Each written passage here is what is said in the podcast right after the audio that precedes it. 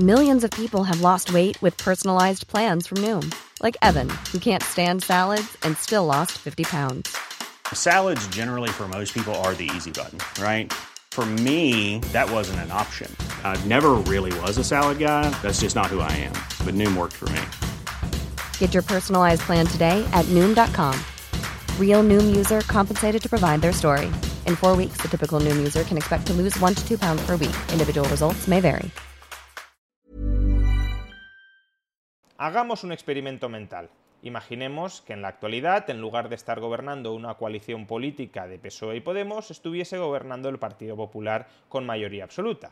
E imaginemos, a su vez, que el escenario económico fuera esencialmente el mismo que en la actualidad, es decir, una inflación completamente desbocada.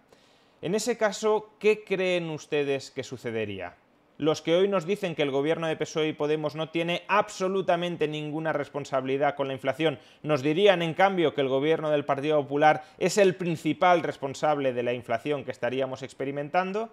Y en cambio, aquellos que hoy nos dicen que el gobierno de PSOE y Podemos es el principal culpable de la inflación, ¿nos dirían acaso que la inflación es un fenómeno internacional y que por tanto el gobierno del Partido Popular no tiene ninguna gran responsabilidad en ella?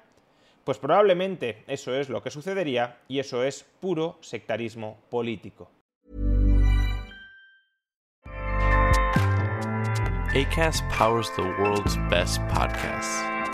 Here's a show that we recommend.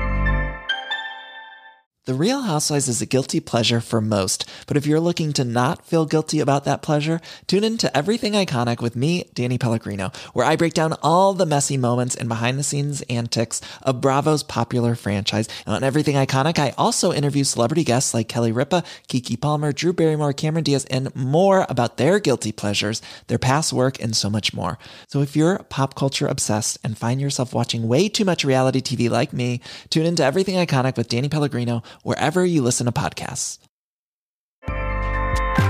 ACAST helps creators launch, grow, and monetize their podcasts everywhere. ACAST.com.